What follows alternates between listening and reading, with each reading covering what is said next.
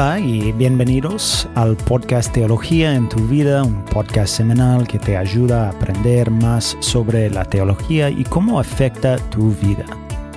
Hola mi hermano Jason, bueno, estamos acá con otro episodio y seguimos con la serie sobre los evangelios. Jason, a veces en mi lectura bíblica diaria me gusta leer diferentes tipos de libros de la Biblia pero parece que siempre me encuentro volviendo a un evangelio. E, es porque quiero ver a mi Salvador, si necesito ver su carácter y, vida y muerte y la resurrección. Por eso estamos haciendo esta serie. Y hoy estamos aprendiendo sobre el libro de Lucas. Entonces, bueno, Jason, ayúdanos a entender un poco más sobre el libro de Lucas. Bueno, hola Eric y gracias. Lucas, al igual que los otros evangelios que hemos estudiado en esta serie, trata del nacimiento, la vida, el ministerio, la muerte, la resurrección y la ascensión de Jesús. A diferencia de los otros evangelios, el evangelio de Lucas es la parte uno de dos, es decir, él es el único evangelista que continúa la historia en la vida de la iglesia primitiva.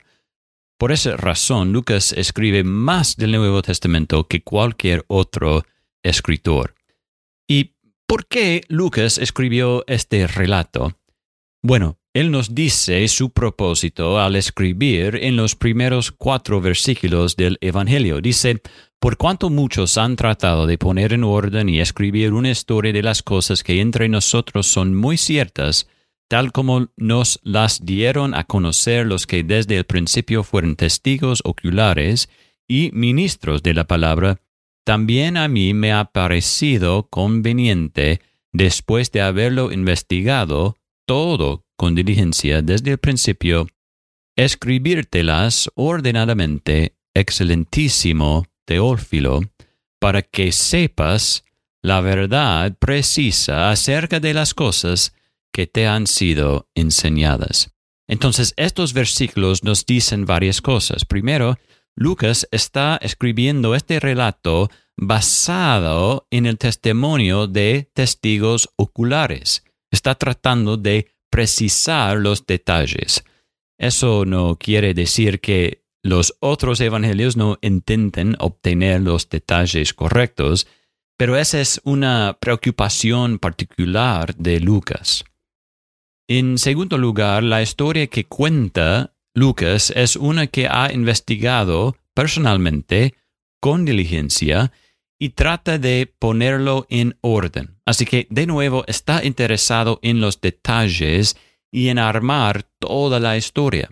E, en cierto sentido, entonces, Lucas está haciendo el trabajo de un historiador. Pero en tercer lugar, también vemos que Lucas tiene un propósito teológico. Él quiere que Teófilo sepa que puede tener certeza sobre las cosas que le han sido enseñadas. Y no sabemos, Eric, exactamente quién es Teófilo. Aparentemente era alguien con algún tipo de poder o importancia, y Lucas quiere que él sepa que lo que ha oído sobre el cristianismo es verdad. Lo que has escuchado sobre Jesús y sus seguidores es cierto, lo he investigado, hablado con testigos oculares y lo he puesto todo en orden para que puedas verlo por ti mismo. Esa es la idea de lo que hizo Lucas. Y Eric, lo que me gustaría hacer es ver algunos de los temas principales que encontramos en el Evangelio de Lucas. El primer tema es el cumplimiento.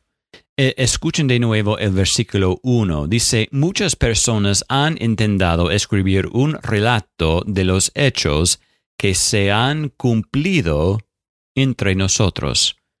Lucas no solo dice las cosas que sucedieron entre nosotros, sino las cosas que se cumplieron entre nosotros. Con esto, él se refiere a cómo Jesús cumple las profecías y las promesas del Antiguo Testamento. Y este es un tema en todo el libro de Lucas. En el capítulo 4, él relata la historia de Jesús entrando en la sinagoga el sábado y se pone de pie para leer las escrituras.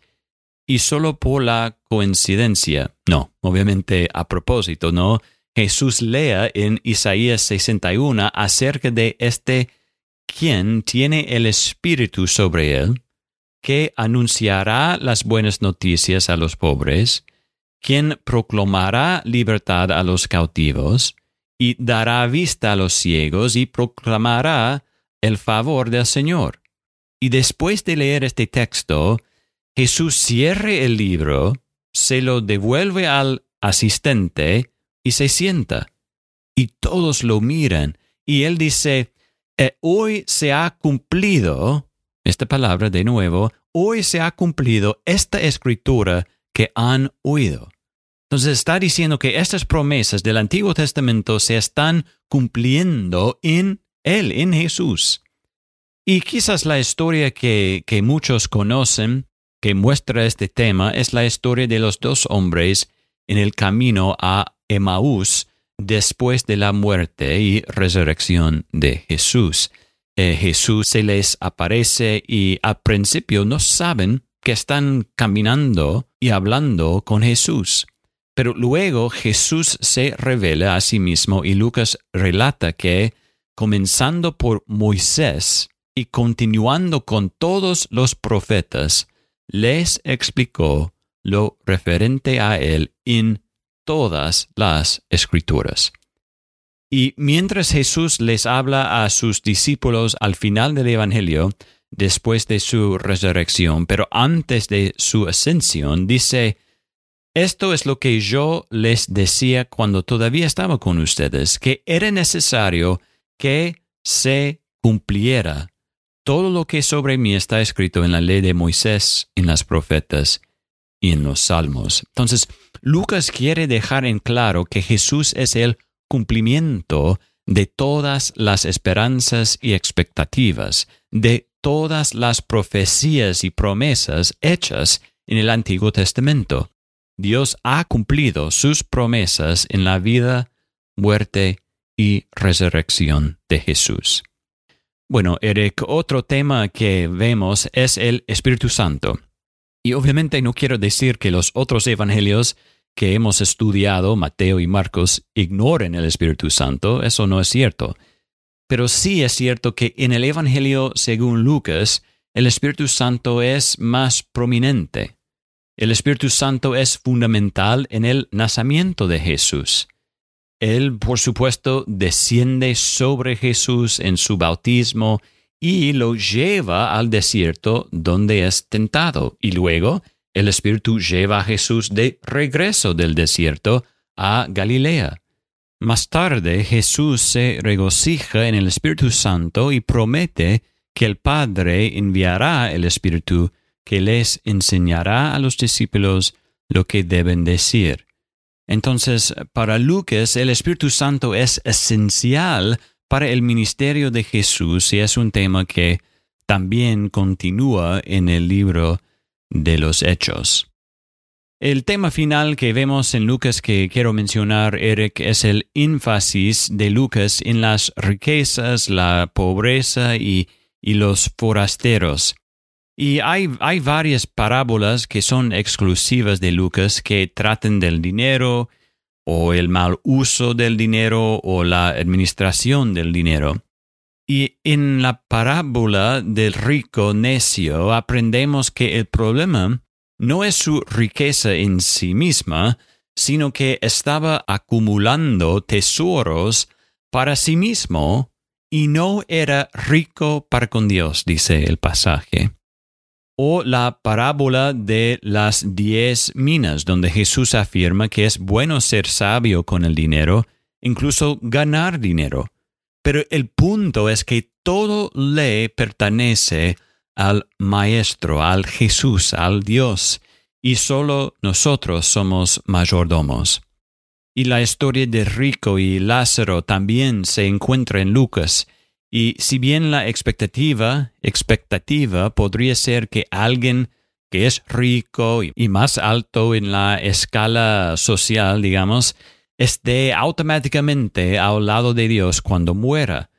Y eso no es lo que sucede, ¿no? En cambio, el pobre Lázaro, que, que, quien fue fiel, está al lado de Abraham y el rico, que rechazó a Dios y su palabra y no ayudó a los pobres, es atormentado en el Hades. Y a Lucas le preocupa mostrar cómo Jesús enseñó algo nuevo sobre las riquezas y la pobreza. En su reino no es la riqueza o, el poder lo que importa, sino la fe. Y hay otros grupos marginados con los que Lucas muestra a Jesús interactuando también. Hay varios relatos de Jesús interactuando con los samaritanos, eh, un grupo despreciado por los judíos fieles, ¿no?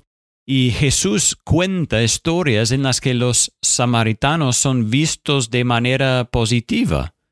También en el Evangelio de Lucas vemos a Jesús interactuando con mujeres, lo que no habría sido común para un rabino o maestro judío como Jesús. Y Lucas usa todo esto para mostrar que el Evangelio que Jesús está proclamando no es solo para unos pocos elegidos, sino para todos los que se arrepientan y pongan su fe en Él. No es sorprendente cuando llegamos al final del libro y leemos la versión de Lucas de la Gran Comisión. Dice Jesús, Así está escrito, que el Cristo padecerá y resucitará de entre los muertos al tercer día, y que en su nombre se predicará el arrepentimiento para el perdón de los pecados a todas las naciones, comenzando desde Jerusalén. Entonces, al final del Evangelio de Lucas, se nos recuerda que Jesús ha cumplido las promesas que Dios hizo en el Antiguo Testamento, y Jesús les dice a sus discípulos que el Espíritu Santo prometido vendrá y luego predicarán el Evangelio, no solo a los judíos en Jerusalén, sino a todas las naciones. Bueno, muchas gracias de nuevo, Jason, y, me encanta este punto que mencionaste sobre el rol del Espíritu Santo en la vida de Jesús.